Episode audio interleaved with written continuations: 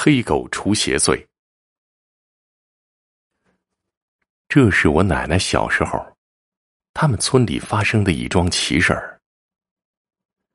奶奶一再叮嘱我：以后啊，出门在外，不该说的话千万不能乱说，避免引火烧身，招来祸事。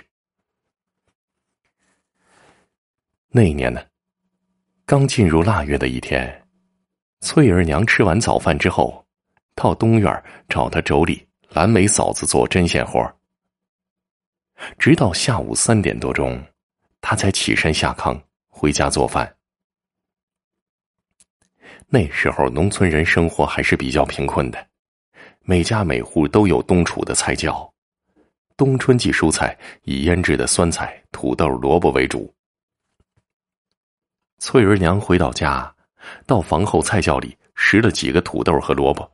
顿觉寒气侵骨，不由打了几个哆嗦，赶忙从菜窖上来，用破铁锅盖好窖口，挎着菜篮子疾步往屋里走。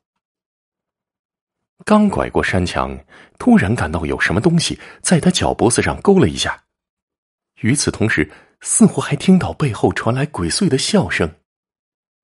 他不由得一声尖叫，一个趔趄，实实在在的摔在了地上。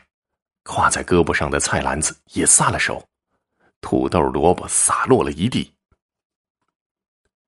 丈夫正在屋里边框呢，听到媳妇儿的嚎叫声，慌张着从屋子里跑了出来，边跑边问：“哎，你这是咋了？”当看到媳妇儿呲牙咧嘴趴在地上，丈夫忙伸手扶她起来，关心的说：“嗨，这么大的人了，怎么这么不小心？走路毛手毛脚的。哎，磕着没啊？”他媳妇儿皱着眉头，抬头望了眼天空，好像自言自语，又像是对丈夫说：“嘿，太阳还没落山呢，这大白天的，莫非是撞上鬼了？哎呀，这也就是冬天穿着棉衣，要是在夏天啊，说不定会伤成什么样子呢。以后你走路可要多加小心呐。”丈夫心疼的说。当他蹲下来往筐里拾萝卜的时候。无意中看到媳妇儿右耳朵下面的耳垂没了，他一屁股坐在了冰冷的地上，瞪着惊愕的双眼，张着大嘴却发不出声来。媳妇儿发现丈夫用异样的眼光看着自己，说道：“哎，你咋用这种眼光看我？”他这才回过神来，颤抖着手指着媳妇儿的右耳朵，结结巴巴的说：“你。”你你右耳朵的耳垂哪去了？嘿，你胡说些什么？我这耳朵好好的。说着，他抬起了自己的右手，瞬间媳妇儿脸色惨白，凄厉的喊叫着：“哎呦，我咋少了小半个耳朵呀？”按说这丢掉的耳垂不是在上下菜窖时刮掉的，就是刚刚栽倒时候剐蹭掉的。可是他一点感觉也没有，既不疼也没流血，何时没的一无所知。夫妻俩把院子和菜窖都找了个遍，可这丢失的耳垂就像在人间蒸发了一样。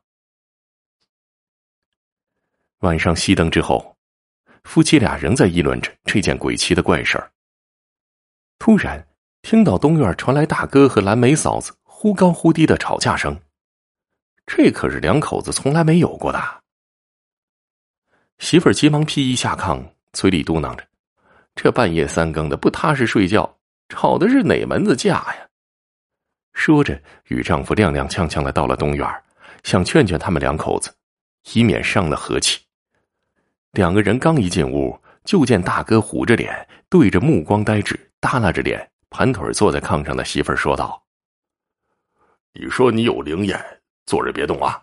把柜上的茶壶扔在地上。他的话音未落，只见茶壶在空中画出一道弧线，听得咔嚓一声，茶壶掉在地上，摔了个粉碎。蓝莓从鼻孔里哼了一声，冷冷一笑，阴阳怪调的说：“ 信不？不信呐，咱再试试看。”大哥信服的对他摆摆手说。无论你是鬼狐精妖，还是仙神下界，求你别再折腾了。”直到这时候，他俩才弄清楚，这两口子不是吵架，是大嫂中邪了。大哥，平白无故，嫂子咋就惹上这种不干净的东西了？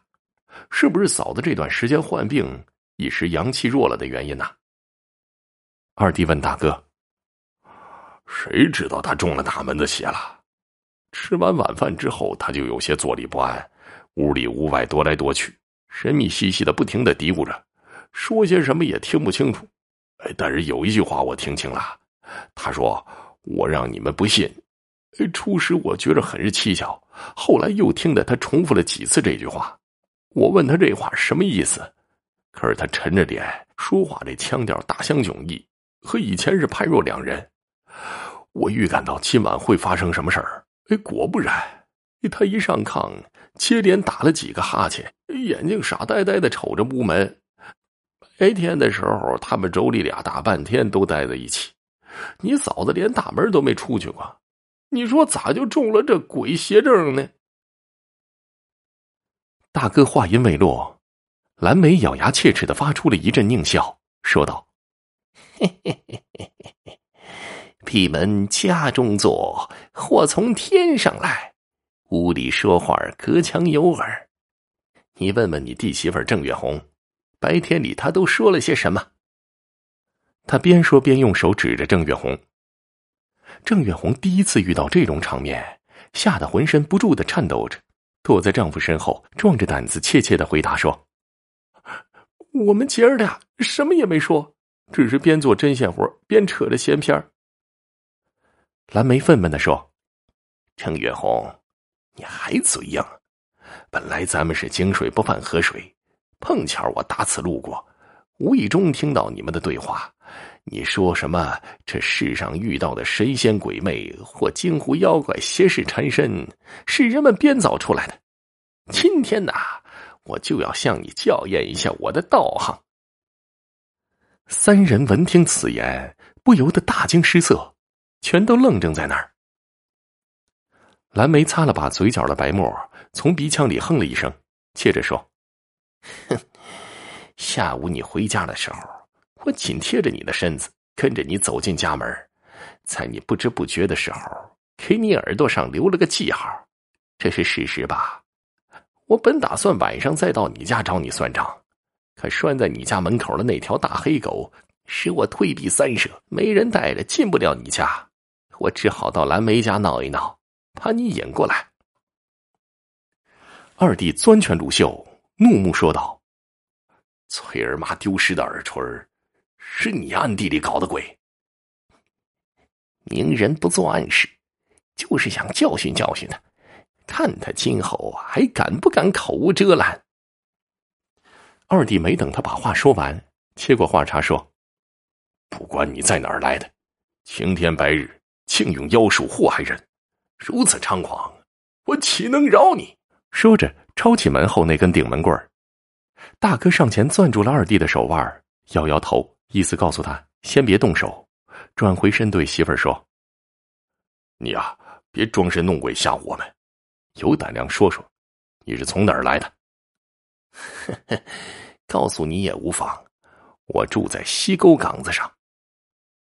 听他这么一说，大哥凝思默虑了片刻，忽然想起小时候五爷讲过，那地界住着一个白狐精。大哥问：“你是？”白狐大仙儿，蓝莓拿腔拿调的说：“哼，这还有假吗？”说完，脸上露出了得意之色。大哥低声下气的说：“您既然是胡大仙儿，他们有冒犯您老的地儿，还请高抬贵手，担待一二。”你说的好听，他们在背后搬弄是非，就是不行。二弟厉声喝道：“我们好话说了，也给您老赔了不是。说话做事不能太绝了。俗话说，得饶人处且饶人。奉劝胡大仙别再这样无休止的闹腾下去，这对你可没什么好处。”